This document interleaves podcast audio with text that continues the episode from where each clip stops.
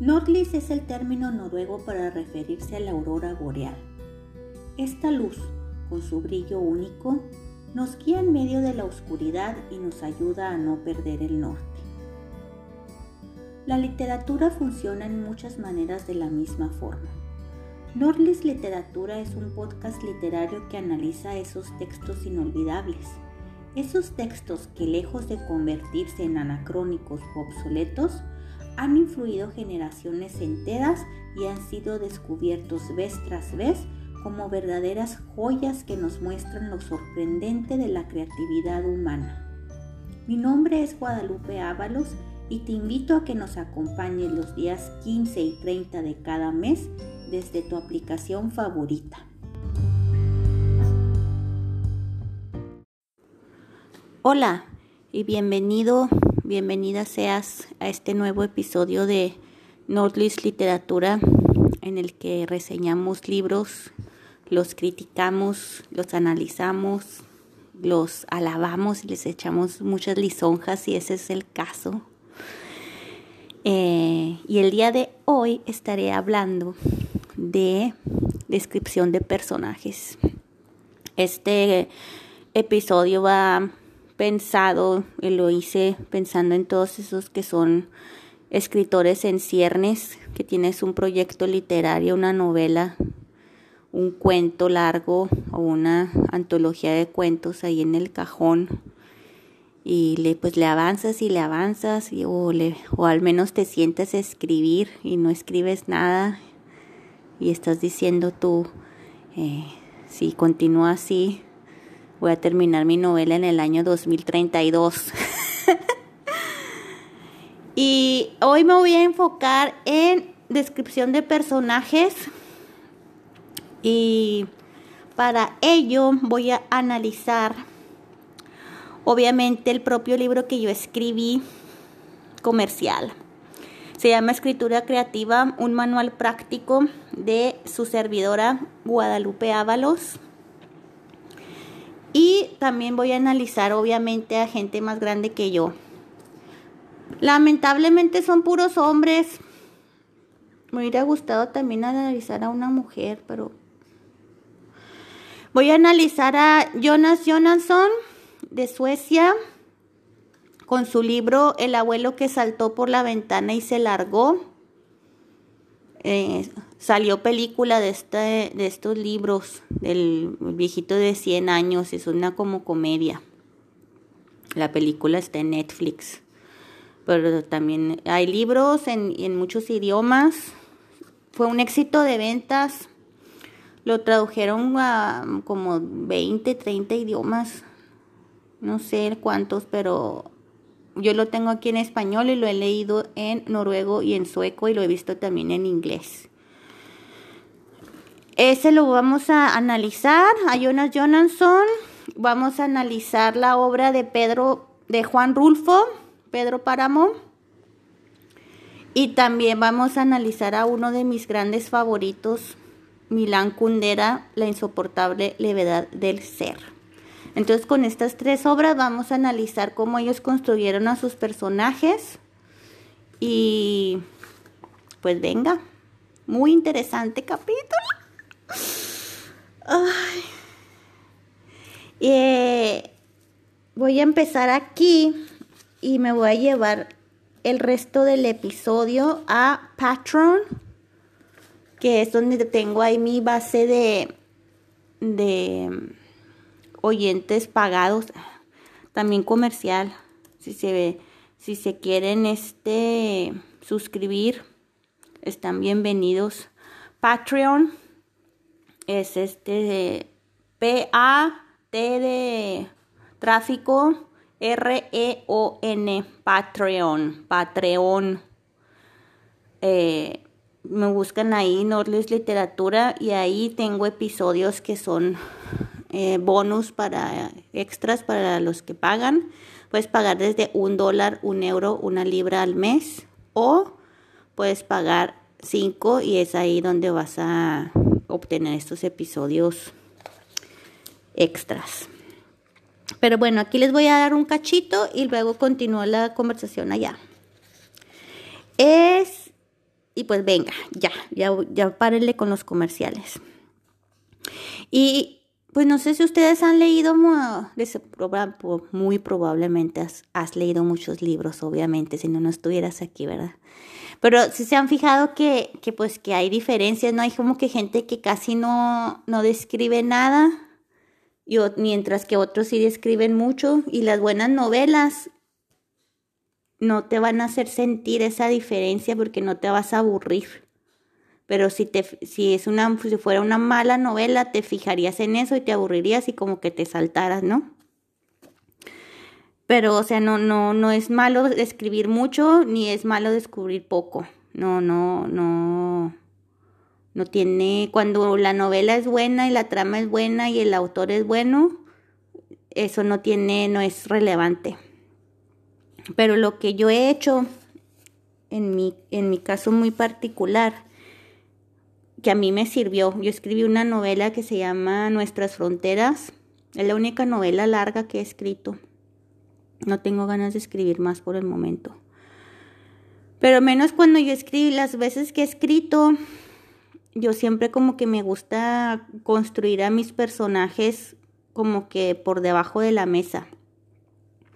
Y es un trabajo muy, muy minucioso, pero y muy, se puede decir que también es un poco fastidioso, pero es muy importante porque como que va a poner tus ideas en, en orden, tu cabeza en orden.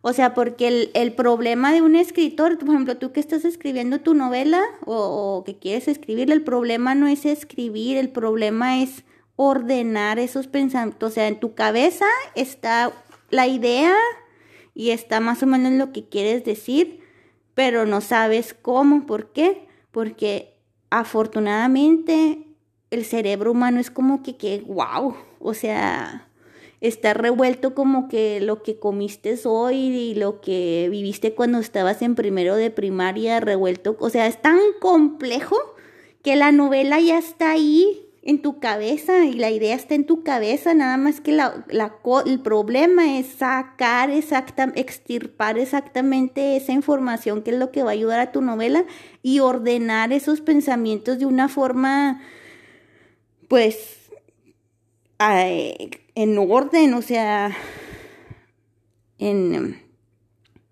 pues sí, con un, con un comienzo, con un final, con una estructura que de tal manera que nosotros los que vamos a leer pues entendamos tu, tu novela y tu historia, o sea, que, que tenga un orden, un análisis, una, estructura, ¿no? Entonces es el problema, cómo vas a, cómo esa idea que tú ya tienes, cómo la vas a ordenar y la vas a estructurar para que sea algo coherente. Ese, ladies and gentlemen, es el problema.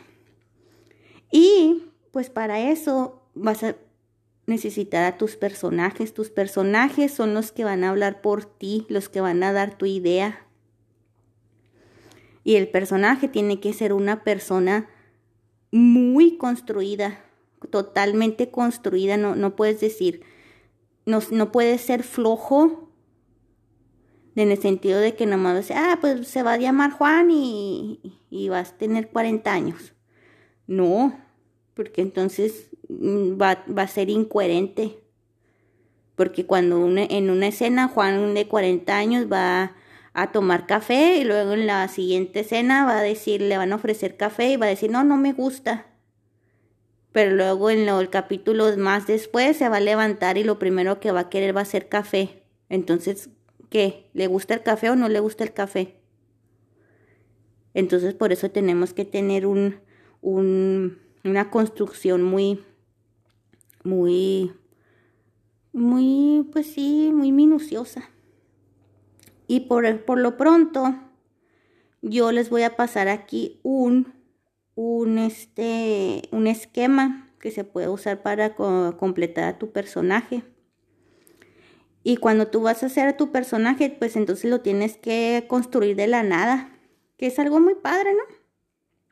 Primero tienes que escribir si es hombre o mujer.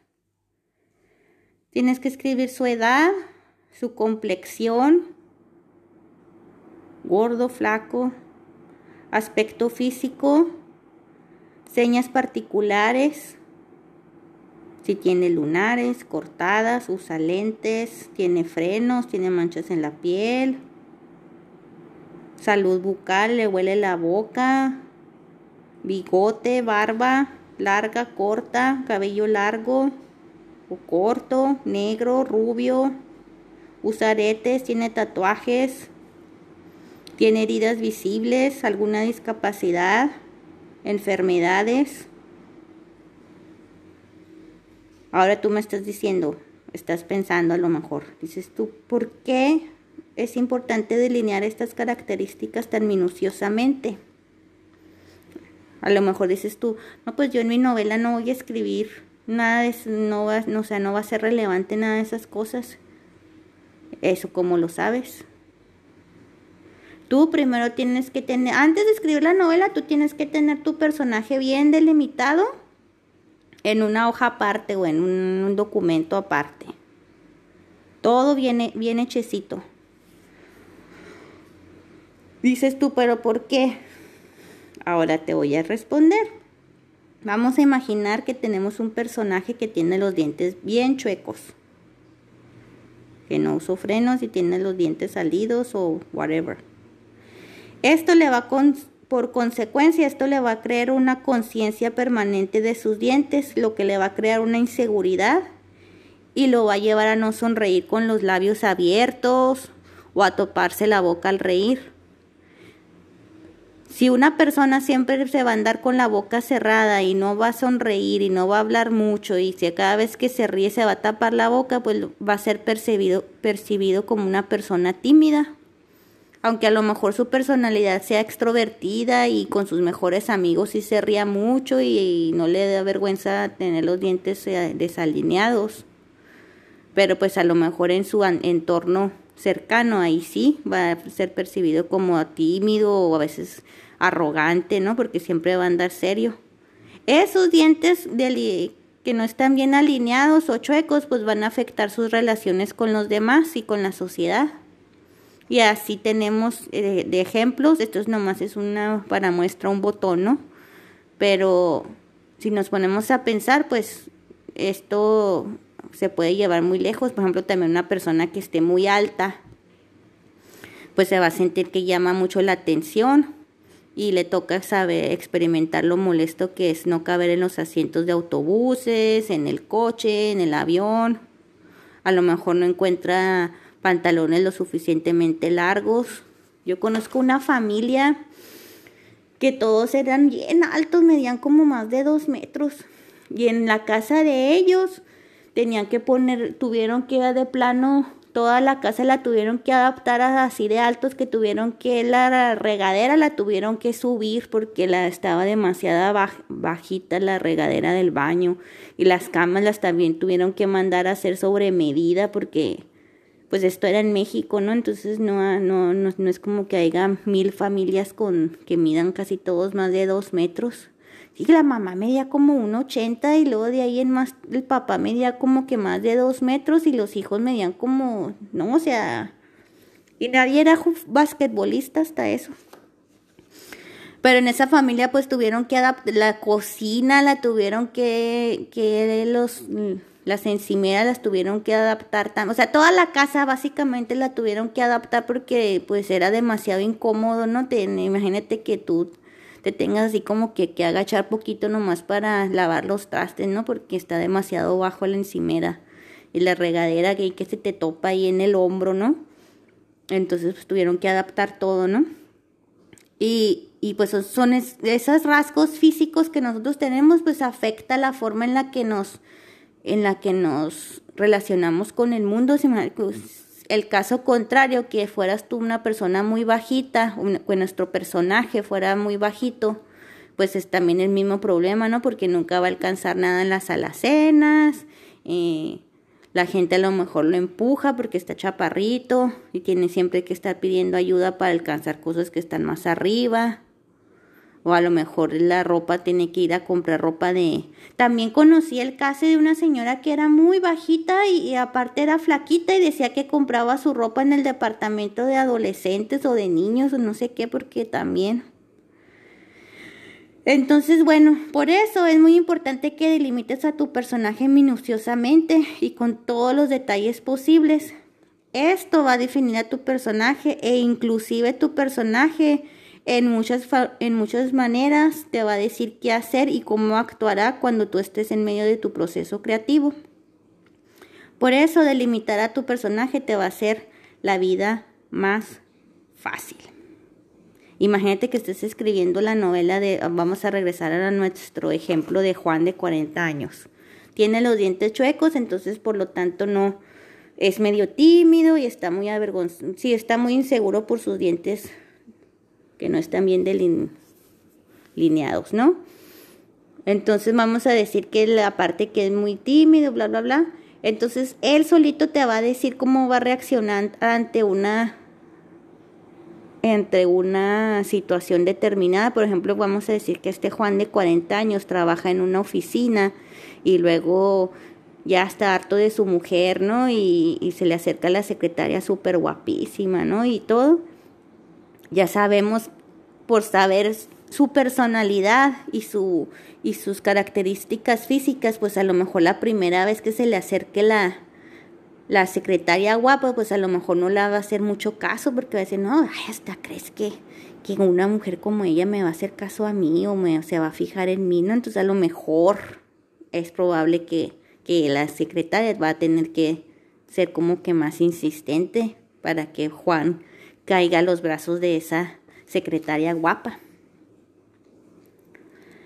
También cuando vas a delinear a tu personaje, tienes que tener bien delimitados sus aspectos sociales y de identidad, por ejemplo, su estrato económico, qué tipo de casa tiene, qué coche, qué ropa usa, cuál trabajo desempeña, es desempleado, cuál es su nivel de estudios, las calificaciones que tuvo en la escuela, cuáles eran sus materias favoritas, tiene padres, cuántos años tienen los padres, ¿Viven los padres o ya se murieron los padres? ¿Qué tipo de relación tuvo con los padres? ¿Qué tipo de padres tuvo? ¿Eran controladores o eran negligentes? ¿Eran cariñosos o estrictos? ¿O a lo mejor eran pacientes o regañones?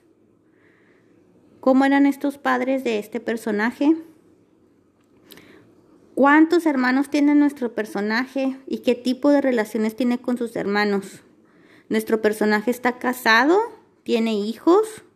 ¿Cuál es su tipo de relaciones familiares? ¿Está peleado con toda su familia o se juntan todos los domingos? ¿En la casa donde vive tiene un ambiente hostil o es un ambiente amoroso? ¿Hay muchos pleitos o qué tipo de ambiente es tranquilo? ¿Qué tipo de comida come nuestro personaje? ¿Pura fritanga? o al contrario, puras cosas muy saludables o algo por en medio. ¿Qué pasatiempos tiene? ¿Qué periódico lee? ¿Qué revistas le gustan? ¿Cuál es su partido político o sus convicciones políticas? Este también es muy importante. ¿Qué grado de moral o ética posee? ¿Se pasa los saltos, los semáforos en, en rojo o nunca se los pasa? devuelve el dinero si le dieron cambio de más o roba sin pena, qué deportes le gusta, qué deportes practica. Parece, es muy así como que la lista muy larga, pero y a lo mejor tú vas a decir, ay, pero pues si esas cosas no las voy a usar en mi novela, no, no las vas a usar en tu novela, probablemente la mitad de estas cosas no las vas a usar en tu novela pero te va a ordenar los pensamientos en cuanto a tu personaje. Vas a saber exactamente, vas a conocer a tu personaje también, que vas a saber exactamente qué, qué es lo que va a reaccionar o qué no va a reaccionar en una situación determinada. Y no termino, ¿eh? Todavía no termino. Nos, me faltan los aspectos psicológicos. Y aquí entra la esencia de nuestro personaje. ¿Cuáles son sus habilidades? ¿Sabe tocar algún instrumento? ¿Cuántos y cuáles idiomas habla o nomás habla uno? ¿Cuál es su coeficiente intelectual? ¿Qué tipo de vida sexual tiene?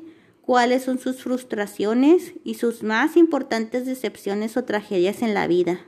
¿Es aburrido? ¿Es ocurrente? ¿Es impulsivo? ¿Es miedoso? ¿Es resignado?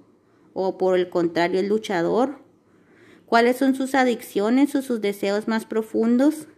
¿Anhela poder, dinero, es promiscuo, quiere ser aceptado, tiene baja autoestima y quiere complacer a los demás? ¿No sabe decir que no? ¿O por el contrario es muy orgulloso, prepotente y altanero y piensa que todos están para servirlo? ¿Es egoísta o es generoso? ¿Es cumplidor o trabajador, bueno, puntual, arrogante, racista? Si es racista, ¿hacia cuáles grupos? ¿Trata mal o bien a las personas o las trata solamente bien cuando quiere obtener un beneficio? ¿O es paciente, es enojón e iracundo, explota? ¿O por el contrario es tranquilo o taciturno, amable, comelón, inapetente? Y otra, ¿Qué relación tiene con el dinero, con la comida, con la ropa, con las posesiones materiales, los viajes, la gente, sus amigos, su familia, sus compañeros de trabajo, los servidores públicos? ¿Cómo trata un mesero, a una recepcionista, a un parquero? Parqueros son esos que ayudan a estacionar. Al menos en México hay muchos, no sé si en otros países. Nunca he visto en España. En España vi algunos en los lugares turísticos. Entonces todos tienes que ver a tu personaje. La conclusión es que tienes que ver a tu personaje con el mejor detalle posible. ¿Ok? Así que por mientras les dejo pensando con esa y me voy a continuar este episodio en Patreon. Allá voy a hablar de escoger el nombre para nuestro personaje y aparte vamos a analizar, como ya les había dicho al principio, a Jonas Jonasson, a, Juan Rulfo y a Milán Kundera. Así que si les interesa, pues nos vemos allá. ¿eh? Bye bye. La novela se publicó en el 84, pero luego se sitúa en el 68. Quiere decir que tuvo casi que 16 años para pensar y reflexionar acerca de lo que iba a escribir. Una parte de la novela dice que todo el tiempo que estuvo mucho tiempo pensando en Tomás. Quiere decir que esta idea de novela, esta idea de libro, pues estuvo gestando mucho tiempo, ¿no? Y estuvo piense y piense y divagando, yendo y viniendo y regresándose y avanzando en su mente. Y ya el libro es como que una reflexión o un resumen o unos son pensamientos ya poquito más estructurados en, en forma de, de historia, de novela, de cuento. Muy interesante. Hola, y bienvenido, bienvenida a un nuevo episodio del podcast Northeast Literatura. El día de hoy voy a hablar, como ya, había, ya avisé en mis redes, de La insoportable levedad del ser, de Milán Kundera. Estoy muy emocionada. Pero es porque este libro en serio es uno de mis favoritos. Y, estoy así como que tan emocionada que siento que las ideas en mi cabeza están así bien revueltas porque quiero decirlo todo al mismo tiempo y entonces como que me tengo que calmar me tengo que calmar para para decir todo así en orden. Eso me pasa cada rato. Si me, si me vieran cuando doy clases y es un tema interesante bueno, mis alumnos, mis alumnos les gusta, a veces sí también se confunden los pobres, pero bueno. Eh, Milán Kundera, la insoportable levedad del ser. ¿Por dónde empezamos? Es una novela muy filosófica, teológica, bueno, teológica desde el punto de vista religioso, sino como filosófico, no sé cómo explicarlo, o sea, Kundera tiene como que sus ideas de, Dios y tiene sus ideas de los, de los creyentes y tiene sus, eh, análisis, ¿no? Y, lo que me gusta mucho de este libro es que, que te lleva a una reflexión muy, muy placentera en la que tú estás casi, te, casi, casi te sientes que estás en un diálogo con, con él mental porque estás así como que, ah, sí, cierto. Mientras vas leyendo vas pensando, ah, sí, cierto. Oh, nunca me había puesto a pensar en algo así. Ah, no, nunca lo había visto de esa manera. Ah, no, no estoy de acuerdo. Ah, no, nada que ver. Ah, no, así. Entonces es como que, sí, o sea, hay un, hay una, básicamente es, es un diálogo y, no cualquier eh, escritor logra esto. De hecho, son muy pocos. Por eso esta, esta novela es una de las, pues es un referente, es un clásico de la literatura eh, del siglo XX, ¿no? Sí, si hiciéramos una lista, que, que, no la he googleado ni he ido a internet, pero si hiciéramos una lista de cuáles fueron las mejores novelas del siglo XX, garantizado, o sea, garantizado va, va a salir esta novela. Así que pues que, que yo digo que empecemos presentando al escritor, ¿no? Así que pues, ¿quién es Milán Kundera? Pues es un personaje muy interesante. ¿Cómo me hubiera gustado? ¿Cómo me todavía vive? Vive, nació en, en 1929. Así que si, si, si yo pudiera, ah, cómo me gustaría entrevistarlo. Pero bueno, esos son sueños guajiros. Milán Kundera nació en la República, en lo que era antes Checoslovaquia y ahorita ya es República Checa. Y es, fue un, es un novelista, escritor de cuentos cortos, dramaturgo, ensayista y poeta. Pero antes de eso, eh, era músico y músico así de los buenos, o sea, de conservatorio y luego dio, ah, estudió musicología y composición musical. Y, esto se nota mucho en su obra, ¿no? Porque muchas veces hasta cuando lee sus novelas tiene así como que partituras y notas, como que es una persona que piensa ah, musicalmente y, y esto se, Sí, de, de hecho sí se nota, eh, inclusive no nomás por las partituras, sino, sino por su manera de pensar, que es así como que muy armónica, muy, muy, ¿cómo se puede decir? Sientes que vas trotando un ritmo, entonces, a menos cuando te empiezas a leer la insoportable levedad del ser, empiezas y como que ya no puedes parar porque ya empiezas a hablar con él, empiezas a agarrar un ritmo, entonces no no hay como que esos altibajos. Eh, por ejemplo, hay muchas veces que leemos un libro y como que nos empieza a aburrir y luego nos saltamos unas páginas o a veces ya no nos interesa inclusive o hay partes que están así como que... Bueno, al menos a mí me pasa a veces que leo libros y a veces como que hasta no me la creo, como que, ah, no, esto está mal, como que esto, esto ni siquiera, o sea, que no te la crees. Y en el caso de Milán Kundera, pues este... No estoy diciendo que todas sus novelas me han gustado. Hay novelas que he leído porque como que soy bien fan de él, entonces hubo un tiempo de mi vida que me quise agarrar todo lo que escribió y entonces así como que, ay, no, no, no. Me acuerdo que hay una novela que sí de plano no, no me gustó nada. Eh, creo que era el libro de la risa y el olvido. Creo que ese es el que no me gustó, pero no estoy segura. Me acuerdo que nomás dije, ay, no, esto nada que ver y loco así, porque yo sé ese tipo de lectoras que, que nomás todo así, si no me gusta, pues no sigo leyéndolo, así de sencillo. Eh, ¿Qué más? Ah, era, estudió musicología y composición musical, daba clases de, en la universidad, eh, estudió, enseñó historia del cine, y, pero luego cuando cuando pasó de todo esto de la Segunda Guerra Mundial, cuando se terminó la Segunda Guerra Mundial, pues Milán Condera se afilió al Partido Comunista, pues como todos tenían que hacer básicamente para poder pues sobrevivir o llevar una vida más tranquila, ¿no? Pero luego después lo expulsan del, del Partido Comunista eh, eh, porque lo acusan de que de X actividades en contra del partido.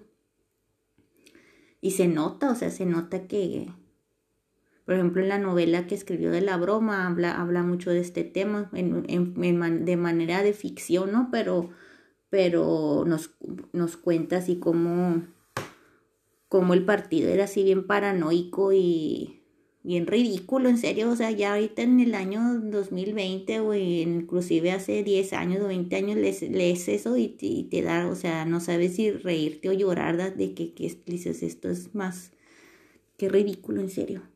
Pero bueno, el caso es que lo acusaron de que, de que estaba ahí eh, confabulando en contra del partido y lo expulsan. Después se hace como que así súper enemigo del Estado y tiene que emigrar a Francia en 1975, creo. Y, ya de ahí así como que yo tengo la impresión así de que tiene como que una relación amor-odio contra República Checa, ¿no? Así de que quiere un poco a su país, pero al mismo tiempo no le gusta lo que está pasando y y, algo que también se me hace muy, interesante de, eh, que puedo observar a través de, su obra es que pues empieza escribiendo en checo e inclusive esta novela de la insoportable levedad del ser la publica desde Francia en checo, pero luego con el paso de los años eh, empieza a escribir sus novelas directo en francés, como se hace ciudadano francés, pues empieza a aprender francés, me imagino, obvio y, pero lo, o lo que se me hace así como que muy impresionante, pues es que, es que, que empiece a hablar en, en empiece a escribir directo en francés. Eso, eso es como que ya, o sea, ya, ya llega un momento en el que cuando empiezas a escribir en, en tu segundo idioma, pues en, especialmente arte, literatura, pues es porque ya, no sé si porque ya sea una ruptura así total con República Checa o si porque simplemente ya se siente bastante francés, no, no sé, sería bueno preguntarle. El caso es que, ¿qué más? Eh, lo, corrieron de República Checa, se fue a Francia desde el 75, vive allá.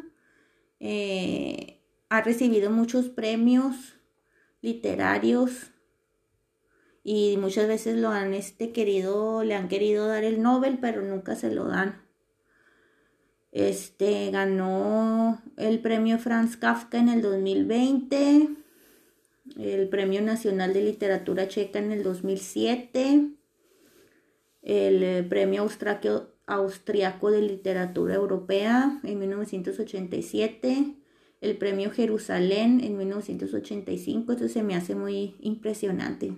Es el pruebo que, que, daba, da Israel por gente que así que es bien valiente que se concede a escritores cuyo trabajo se ha destacado por la lucha por la libertad en el contexto de una sociedad actual. Y luego creo que también le dieron un premio que se llama Commonwealth, de así como que de todos los países que hablan inglés, le, le dieron también un premio por eso, pero no estoy 100% segura. Entonces, pues muchas veces lo, está, siempre ha estado así como que la, el ámbito literario, ¿no? Así como que empezaban a decir, ay, ¿qué le van a dar el premio este año? Y todos, ay, ya se lo van a dar a Milán Kundera, ay, no, que no sé qué. Y, pues, pero nunca se lo terminan, no se lo han dado todavía. Yo me, estaría padre que se lo, que se lo dieran, pero pues yo últimamente no he escrito nada. Y pues mucha gente diría que la insoportable levedad del ser fue como que su obra maestra y ya después de ahí ya no, ya no escribió nada que, se le llegue a ese nivel. Y yo soy de las personas que estoy de acuerdo. Yo pienso que, que la broma y la insoportable levedad del ser son así como que lo mejor de lo mejor y ya todo lo demás es como que el mismo, lo mismo, es la misma burra pero revolcada.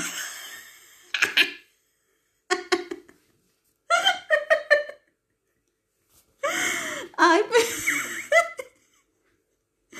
perdón. Sí, o sea, es lo mismo, nada más que como que diferente. Ay, no, qué vergüenza aquí riéndome en el podcast. Hasta roja me puse. Ay, no, qué risa. bueno, entonces esto es Milán Kundera, ¿no? Ya les presenté al autor. Ahora les voy a presentar la obra. Eh, es una novela que como ya les dije, pues así es uno de los clásicos de, de literatura del siglo XX. Mm, también es famosa por el título. Eh, la insoportable levedad del ser. Es así como que también top 5 de los mejores títulos ever. Así como que... Eh, no manches, o sea, qué titulazo, cómo se le ocurrió. Y si, es que sí está padre, llama la atención. Y este, ah, pues también hay una película de, que se llama, que es basada en la obra, pero tengo entendido, leí por ahí en no sé dónde, que a él no le gustó para nada la adaptación que hicieron de, su libro. Entonces ya desde entonces ya no, ya no quiso que otra gente hiciera adaptaciones de su obra y de otros libros que hizo ya, ya no quiso, así como que dijo, no, sí quedó muy, muy descontento, no le gustó. Entonces, este, esta novela que, que escribió Milán Kundera fue publicada, ya dije, ¿no? Que ya había sido publicada en 1984-85 en Francia, escrita en checo y ahorita esta edición que tengo en mis manos es la vigésimo cuarta edición, mayo del 2020. O sea que qué rollo. Les digo, es que, es que este libro sigue vendiéndose y sigue hablando de qué hablar y la gente no lo olvida y lo siguen leyendo y, y yo por ejemplo este libro ya lo he leído como 20 veces en 20 años. Sí, fácil, fácil. Ah, por cierto, que estoy viendo en la portada del libro, dice más de un millón de ejemplares vendidos. O sea, vendidos. Ahora imagínate todos los que leyeron el libro prestado. Así que pues este... That's it con la obra. Ahora, siguiente punto es el marco histórico. Ah, quiero aprender a hacer así como que efectitos, pero bueno. Marco histórico. El marco histórico es este, aunque fue publicada en 1984-85. Eh, la novela, la, historia en sí eh, se desarrolla en 1968, en, especialmente en el episodio que se conoce como la Primavera de Praga. ¿Y qué es la primavera de Praga? Van a decirme ustedes. Y yo les voy a decir, no, pues ni yo entiendo. Ay, no, es que yo no soy buena en historia. Me gustaría, me gustaría ser más talentosa en historia, pero, pero bueno. La onda, lo que yo entiendo, es que después de la Segunda Guerra Mundial se repartieron los países, ¿no? Este, entonces Checoslovaquia fue a dar al lado ruso, ¿no? Entonces se hizo un estado, estado socialista después de la Segunda Guerra Mundial. Pero en 1968, pues ya cuando, muchos años después de que se terminó la guerra, pues ya como, y viviendo bajo este comunismo, es cuando los checos así como que ya se hartan, ¿no? De tanta opresión y por ejemplo, yo tengo, una de mis mejores amigas es, checa, de hecho, y ella me cuenta que, por ejemplo, que su primer pantalón de mezclilla lo, lo, tuvo a los 14 años, así que porque toda la ropa era así como que ahí la, las mamás así cosían la ropa y de tela, así que Sí, o sea, que, que la, la, abuelita ya agarró un mantel viejo y ya en lo mejor del mantel viejo pues lo hacen chaqueta, no sé, o sea, que, que tenían así ropa bien feyullilla. Y luego dice que en la Navidad, eh, que su abuelita iba al mercado negro y así por debajo del agua y totalmente clandestino e ilegal conseguía chocolates. Sí, dice que mi, amiga me contó que una Navidad le, así que fue una de las mejores Navidades de su vida, que porque le, le habían regalado chocolates y un disco o un cassette de no sé qué, grupo americano. ¿Cuál me dijo? Ah, creo que era Bee Gees. Ah, no, me acuerdo que me dijo hasta el nombre y yo me quedé así como que, no manches. O sea, eso, eh, pues está tan contenta, estabas tan contenta por unos chocolates y un cassette. O era un disco, no sé. Me dijo, sí, es que la música americana estaba súper prohibidísima. Y yo, ah, ¿really? sí, sí, estaba prohibida. Y yo, ah, órale. Y así, ¿no? Me, me, cuenta así como que historias ahí de bien, que para mí mexicanas, así como que bien súper lejano de mi mundo, de mi realidad. Y este, pues entonces la gente se harta de esto. Y, y en el, y en el 68 es cuando se rebelan y dicen, no, ya no queremos este, este, esta onda, ya nos queremos separar. Entonces eh, el, había un presidente que dijo, sí, sí, yo también estoy de acuerdo con ellos, con todos ustedes, pueblo. Y empieza a hacer como que una, eh, trata de hacer una descentralización, así como que ya deslindarse de, Rusia. Pero pues obviamente que esto no fue bien recibido por los soviéticos. Entonces en, dicen que mandaron medio millón de tropas y, tanques. Y si ustedes googlean en Primavera de Praga 1968 y le ponen imágenes, pues ahí van a encontrar así como estaban así los tanques de en este en las calles y, y la gente así echando echándole piedras y todos así bien resistentes, ¿no? Muy, oh, muy interesante, porque luego pasó algo bien, bien curioso o bien, sí, o sea, interesante fue de que el gobierno checo no respondió con, con o sea, Rusia mandó medio, eh, medio, medio millón de, de tropas y soldados, pero República Checa, pues sabiéndose un país bien chiquito, Imagínate Rusia de qué tamaño está y, y República Checa de qué tamaño está. Y ellos no respondieron con soldados, sino que la población civil se fue en contra de los rusos. Les echaban piedras a los tanques y luego se paraba así una mujer, ves así, puedes ver una foto así de que una mujer así parada enfrente del tanque y así como que retándolo, así que a ver, pásenle, aplástenme, órale y el tanque así todo paradillo, no, obviamente que no se atreve a, a pasarle el tanque por encima a, la, a las personas, ¿no? Entonces eh, los, rusos dijeron, no, vamos a someter a, a, República Checa en cuatro días, los volvemos a someter y nada, que se alargó ocho meses antes de que, de que se rindieran porque luego la gente se unió así machín, hubo, hubo casos en la en, en, en en que la gente hasta se suicidó como protesta. ¿Se acuerdan de la primavera árabe, no? Que todo empezó también así por uno que se suicidó así a media calle por porque también ya estaba harto de todo, ¿no? Y luego fue cuando la gente eh, empezó a despertar y fue cuando empezaron a pedir democracia en todos los países así árabes, ¿no? Pues esto ya, o sea, es como les digo, la historia se repite.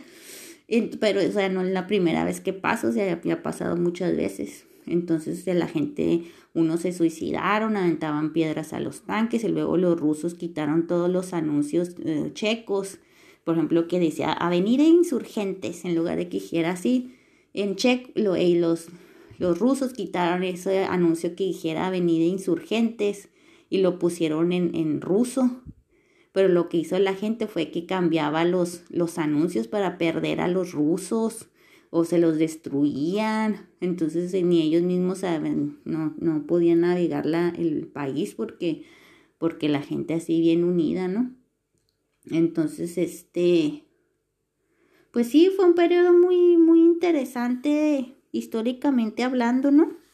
Y, es, y ese es el marco histórico en el que se desarrolla desarrolla toda la, toda la novela, es el año básicamente 1968 y poquito después. Y, pues bueno, es, eso es el marco histórico de la novela. Número, ¿qué número voy? ¿Tres? Ahora sí ya les voy a presentar la novela en sí.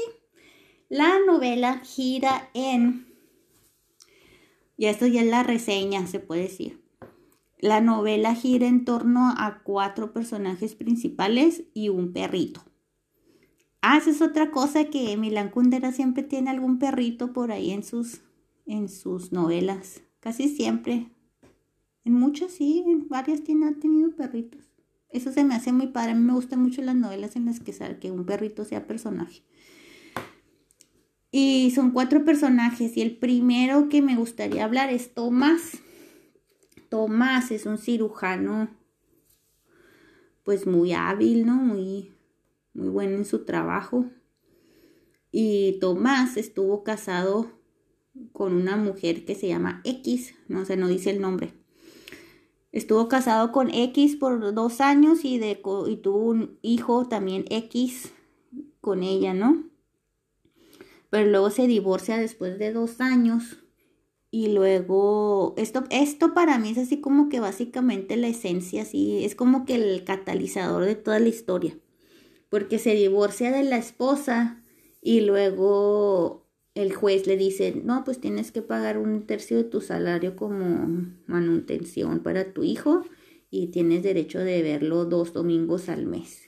Pero pues entonces cada vez que, que él iba, él quería ver a su hijo, pues le hablaba a la ex, ¿no? Dice, ah, pues ya es el domingo que me toca, poder ir a visitar al niño y luego la esposa no sé si era, no se sabe, ¿no? Si era amargada o si todavía le tenía rencor o qué, qué rollo, pero el caso es que le niega al niño, ¿no?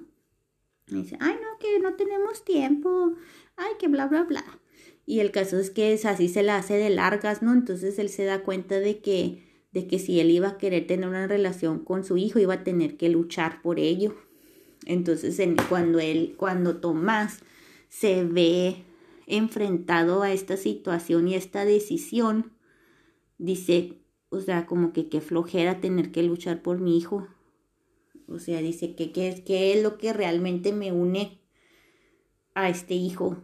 O sea, nomás fue una noche así efímera y, y, y por qué, o sea, sí está bien, le voy a pagar todo mi tercio de mi salario hasta que el niño cumple 18 años, pero ya me van a quitar mi dinero, pero no me van a quitar mi, no sé, mi dignidad, mi, mi libertad, mi, sentido de responsabilidad. No sé, no sé, el caso es que él, o sea, él tomó conscientemente esa decisión de decir, no, pues no, no, no, no pienso luchar por mi hijo, así que si, si me la vas a poner difícil, pues quédate con tu hijo, me vale. Y pues los papás de Tomás así como que, ¿what? ¿Qué te Pues si tú te desatiendes de tu hijo, nosotros también nos vamos a desatender del nuestro. Y pues llega un momento en el que Tomás se corta contacto con su papá, con su mamá, con su esposa, ex esposa y con su hijo así de repente, así, de un casi casi se puede decir que de un día para otro, en pocos días. Pero esto no no le provoca ninguna tristeza a Tomás, sino que al contrario dice, ay, ahora sí soy más libre, ya no tengo que, que lidiar con gente. Y, y pues le digo, les, les digo, pues te, le da gusto, ¿no? Y, y, y, a partir de ahí tomó la siguiente decisión, que es la que dice, no, pues yo ya voy a eh, disfrutar mi soltería, voy a disfrutar mi soledad, era cirujano, trabajaba en el hospital, ganaba bien, tenía un, departamento que él decoró a su, a su, manera que le gustaba. Y, y ya para en, en la onda sentimental, pues fue la que dice, no, pues ya nomás voy a tener puras amantes, amigas, con derechos, no sé. Y, y, y cuenta en la novela, ¿no? Como como nunca dejaba que ninguna mujer se quedara a dormir en su casa porque le gustaba tener esa, pues sí, ¿no? Esa, esa separación o esa, mm, esa falta de compromiso esa falta de, sí, pues le gustaba andar viviendo la vida loca, así de sencillo.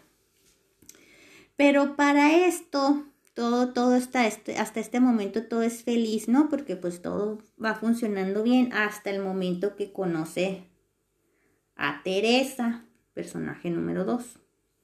Teresa es una mesera que trabaja en un hotel de, en, en, el restaurante de un hotel, entonces por cuestiones que no me acuerdo, que no se dicen en la novela, no sé, no me importa. No sé cómo pasa, pero el caso es que Tomás va, al hotel, porque luego este hotel y esta ciudad donde trabaja Teresa está a 200 kilómetros de, de Praga quién sabe qué andaba haciendo Tomás allá, que el caso es que, con, que, le, que, que llega al restaurante y se sienta a la mesa y llega Teresa y le pide su orden, le da ah, ¿qué va a tomar? No, pues que tráigame no sé qué, alcohol, coñac, vodka, no sé qué. Se lo lleva y, en ese ratito en lo que él, en la, en la que dice la novela que estuvo él una o menos de una hora en el restaurante, pero alcanzó a pedirle su número de teléfono a ella, se intercambiaron números de teléfono y luego a los 10 días, pero él no le habló a ella, sino que a los 10 días ella, ella le habla a él y le dice, aquí estoy en Praga con mis maletas. Y él así como que, ¿what? No, pues vente, ¿no? O va por ella, no sé. El caso es que ella llega, deja sus, sus maletas en la estación y llega a la, casa con él y obviamente hacen el amor y todo acá muy delicioso. Y este, pero luego ya en la, ya cuando al caer la noche, que le da una fiebre y se, se como que ya andaba, me imagino que ya andaba engripada, que el caso es que ya en la noche ya está casi moribunda de gripe con una super fiebre de, de 40 que no se le bajaba y ahí tirada en la cama y ahí no sudando casi, ¿no? Y tosiendo y todo. Entonces, pues este Tomás, pues siendo doctor, pues la, la empieza a atender, ¿no? Que le pone el trapito mojado en la espalda, en la frente y le dice, no, pues este, quédate pues a dormir. Y, y en eso que le dice el quédate a dormir, pues como que se asusta, ¿no? Porque dice, oh, voy a quebrar mi propia regla y voy a, una mujer va a dormir en esta casa por primera vez, así como que, ah". pero dice, no, pues ¿cómo la voy a mandar? Toda engripada. Le digo, le digo, ¿cuál, ¿dónde está tu hotel? Dijo, no tengo hotel y mis maletas están en la estación. Y este, no, pues quédate aquí. Entonces ya se quedó, ¿no? Y, y se, se quedó varios días, todo, en lo que todo el rato que estuvo enferma. Pero pues en estos pocos días que ya se quedó, pues pasa mucho porque pues resulta que Tomás empieza a tener como que sentimientos hacia ella, porque luego ella con, con toda esta enfermedad como que empieza a despertar, o sea, despertó un lado totalmente ajeno a Tomás, como que Tomás no se reconoció a sí mismo tratando a una mujer así bonito y cuidándola, atendiéndole, que dijo, y que se empezó como a asustar, ¿no? Así como dijo, estoy, estoy enamorado, ¿qué me está pasando? Y, y pues para no hacerles el cuento largo, termina casándose con Teresa. Pero la onda, no, no, o sea, tú dices, ay, pues final feliz, no, no, qué final feliz ni que nada la onda fue que Tomás no puede, no puede dejar de ser. ¿Cómo le di? ¿Cómo se dice? falda, falda loco por las faldas. Es bien, bien adúltero y le pone el cuerno machina a la Teresa. O sea, no, no puede dejar de ser, de, ser infiel. Y llega a la casa y esconde tan mal todo este comportamiento que, que Teresa lo pues cada rato lo confronta, ¿no? Porque luego una vez llegó sin, sin llegó sin un calcetín a la casa. Pues de hecho en la portada de la novela vemos a una mujer con una media y la otro pie sin media y es porque porque se me imagino que Sabina que Sabina es el tercer personaje que es a Sabina es la amante de Tomás que ya conocía a Tomás desde antes que se casara, pero luego Tomás se casó y siguió viéndolo. Y, y este que, bueno, pero todavía no terminó de hablar de, Tomás. La onda con Tomás es que, pues, este, digo, no, no puede dejar de ser infiel Y luego Teresa lo confronta, le dice, pues, ¿por qué me pones el cuerno? Que yo no soy suficiente mujer para ti, o que no sé qué. Y él así, y él siempre le dice, no, pues es que con las demás nomás es pura aventura, pero a la que amo es a ti. Y bla, bla, bla. Algo que yo no entiendo es por qué Teresa no lo dejaba, pero pues es que si la novela se, se, se desarrolla en 1968, pues me imagino que en esos tiempos no, no se acostumbraba tanto así o no, no sé qué rollo, porque luego también Teresa tiene ahí unas ondas medio raras porque como que ella, tenía una relación muy, muy mala con su madre. Del padre no me acuerdo que, fue de que si lo conocía o no lo conocía. El caso es que como que tengo, tengo esa impresión de que como que Teresa buscaba un, un cierto tipo de amor y de protección que Tomás le daba y, y, pues se tenía que aguantar esos malos tratos porque al mismo tiempo como que le, en cierta forma le, le, le llenaba una, una necesidad rara de ella de, de ser protegida. Sí, porque se siente como que es un personaje así como que muy niri, así como me quieres y, y, y luego Sí, así medio, medio, así como que raro.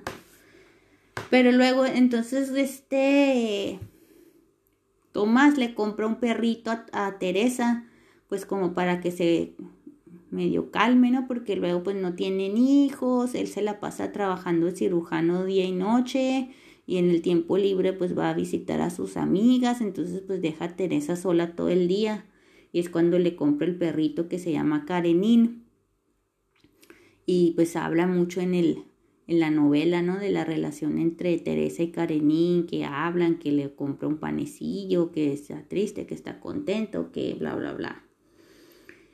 Ya, nos vamos al, segundo, al siguiente personaje que es Sabina. Sabina también, ese es otro misterio. Esta es una pintora, pero también ahí tiene unos traumas con su papá, que porque su papá no tenía 14, Sabina cuando tenía 14, 15 años se puso de noviecita con un ahí compañerito de la secundaria y el papá así como que no, jamás en la vida se te ocurra ponerte prohíbo que te que tengas novio y la castigó y no la dejaba salir de la casa nomás, o de la, de la escuela directito al, a la casa. Entonces, pues esto para ella fue así como que bien traumático y bien difícil y, odiaba mucho a su papá por eso. Y luego el papá también era pintor, pero luego el papá pintaba porque luego con este régimen socialista no tenían permiso de, de pintar nada abstracto, todo tenía que ser realista. Entonces el papá, en, obedeciendo a esta norma, pues pintaba unos floreros con flores y naturaleza muerta y paisajes, ¿no? Y ella quería pintar más abstracto y el papá, no, ¿qué te pasa? Ese arte la está bien feo. Entonces, pues a los 19 años o a los 18, así bien chavita, en cuanto se hizo adulta, luego, luego se salió de la casa y se casó con un bohemio ahí todo cabello largo y disque artista, pero que más bien ahí la novela cuenta que más que artista era un alcohólico. Pero ella se casa con él nomás por darle en la torre al papá. Entonces, pues como que ella tiene esta idea de que, sí, pues como que una gran necesidad de rebelión y, y de estar así como que en contra de las normas, ¿no? Y, y por eso pinta abstracto, tiene un montón de amantes también. Eh, sí, o se revela contra todo y, para ella, eh, de, hecho la novela explica, ¿no? Que para ella este valor de la, de la rebeldía y de la traición era como que algo positivo para ella porque era una forma de, de vivir como que su propia verdad y, y no ser cobarde, que eso era su, su percepción de ella. Cuarto personaje, Franz. Este era un intelectual y era un maestro de, la universidad y era el, es amante de, Sabina, o sea que Sabina era amante de Tomás y era amante de Franz. Pero Franz, pues también, ese está bien,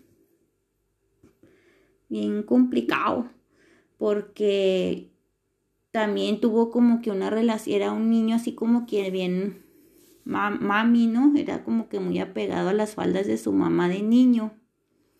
Porque resulta que el papá de Franz los dejó a él y a su mamá cuando él era niño, entonces la mamá pues como que lo pasaba medio mal y estaba toda triste, ¿no? Entonces eso despertó eh, en, en él como niño unas ganas de proteger a su mamá y de cuidarla. Entonces ya con todo esto como que se le retorció su idea de lo que es, ser una mujer, entonces se como que... Sí, o sea, como que, que, quería, él a todas las mujeres las quería proteger y cuidar y, y todo. Entonces llega una, una mujer que se llama Mary Cloud y se enamora de él y le dice, sí, me, se puso de novio con ella, pero en realidad no la quería tanto. Entonces así como que la amenazó de que ya no, ya quería cortar con ella y ella le dijo, sí, si me dejas me mato. Y cuando dijo eso, púincatelas, pues como que se sintió bien culpable y se casó con ella, así, o sea, ni eran novios y luego de un o sea, en lugar de cortar con ella, se casó con ella. Que porque dices que tengo que honrar a la mujer que hay en ella y que era la mujer el, el, era el concepto de lo que es una mujer para Francia. Una mujer para Francia era alguien que se tenía que proteger y cuidar y ser como que benévolo.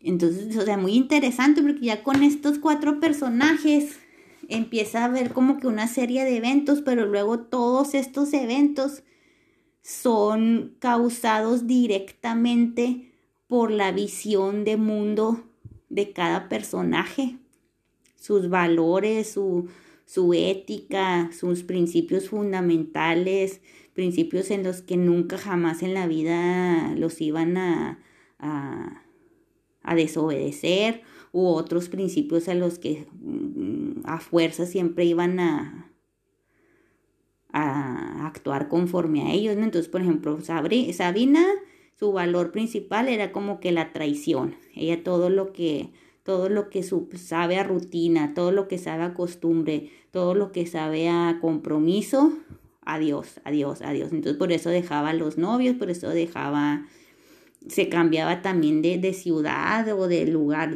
o sea, se cambiaba cada rato de casa también, o sea, porque como que está huyendo de, de algo, ¿no? Tomás, pues también lo mismo, ¿no? Porque también este, no podía dejar de, de, estar con las amantes, ¿no? Y, llega un momento en la obra en la que, ah, porque luego lo que pasó con Tomás es que era cirujano, pero luego escribió un artículo eh, criticando el, el, el Estado socialista y le dicen, arrepiéntete de, arrepiéntete en una carta pública, escribe una carta y di que te arrepientes de todo lo que escribiste. Y que Tomás dice, no, no voy a hacer eso y bueno, vas a perder tu trabajo. Y él así como que, no me importa. Y, le dicen, ándale, nomás es, le dice su jefe, nomás escríbela así, no tienes que, que este, que decirlo, en, nomás escríbelo por escribir, o sea, de los dientes para afuera. Y él así como que, no. Entonces lo corren y lo, y lo rebajan a, a limpia parabrisas.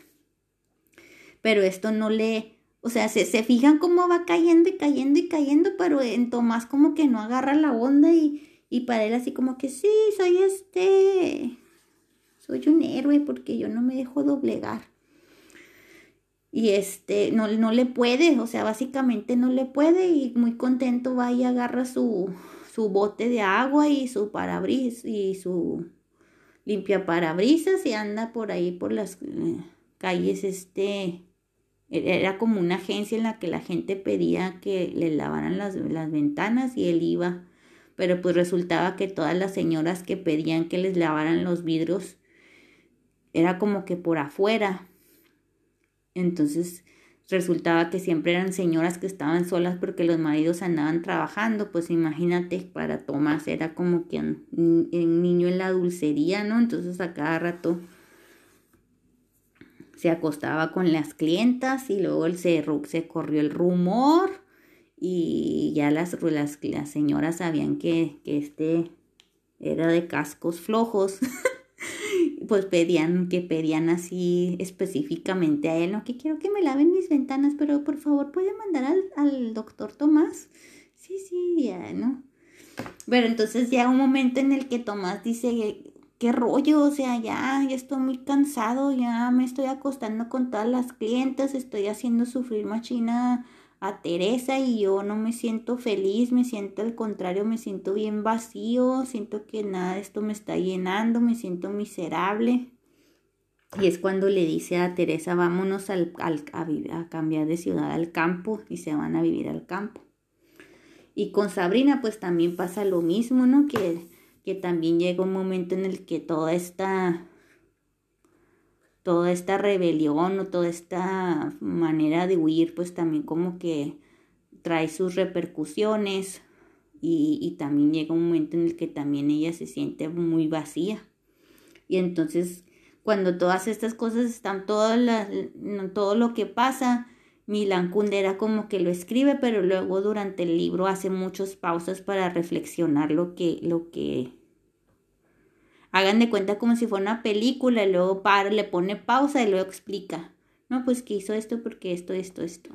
Y, y, es muy, muy, muy, muy, muy interesante, ¿no? Hay una, hay una escena que también me acuerdo mucho en la que, en la que este Sabina le dice, le dice a Franz, ay, este, porque tú, tú eres tan fuerte y tan alto y tan musculoso, ¿por qué no usas tu fuerza cuando cuando estamos juntos y que él le dice, no, es que el, amor precisamente significa renunciar a la fuerza. Y lo que, lo que para Franz era algo digno, algo como que sublime, un principio bonito, positivo, ¿no? De, tratar a, la, a, a Sabina durante el acto sexual de una manera como que cariñosa, no sé, para, para él era algo muy, muy bonito y positivo y, admirable, mientras que para Sabina exactamente el mismo acto. Dice, dice la novela que en ese momento le perdió el respeto, que porque pues, eres un mandilón, o eres un, o sea, no, ella, ella no quería que, que se tratara así.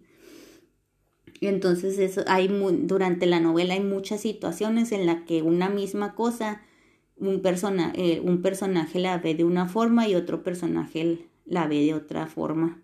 Y eso, y eso se me hace muy interesante porque eso, de, hecho eso es muy cierto en, en, en, las relaciones, no, no solamente en las relaciones románticas, sino en cualquier relación, ¿no? Que, por, por ejemplo, para mí ir de vacaciones significa necesitar vacaciones de las vacaciones. O sea, para mí unas vacaciones significa que vas a estar haciendo tantas cosas que vas a llegar súper cansado de las, de las vacaciones porque para mí unas vacaciones significa que tienes que ir al museo, tienes que ir a la playa, tienes que ir de shopping, tienes que ver una obra de teatro, tienes que ir al parque de diversiones, mientras que para otras personas pues ir de vacaciones significa eh, quedarse en el hotel todo el día, dormir, descansar, comer, no hacer nada o hacer lo que le dé la gana hacer.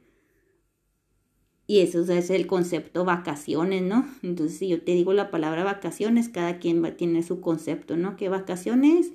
Por ejemplo, también para mí vacaciones a fuerzas tengo que salir de, de, Noruega, de este país, ¿no? Para que, yo, que, para que yo sienta que son vacaciones. Si son vacaciones aquí adentro del país, siento que como que nomás fui un paseo, pero no, no me siento totalmente desconectada y no, no siento que descansé. Y eso es precisamente algo que pasó ahora con la, con la pandemia, ¿no? Que no, no nos dejaron salir del país y pues siento que como que no he salido de vacaciones. Pero bueno, esa, esa es la onda con la novela. Ya voy en el minuto 45, eso que me estoy tratando de apurarme.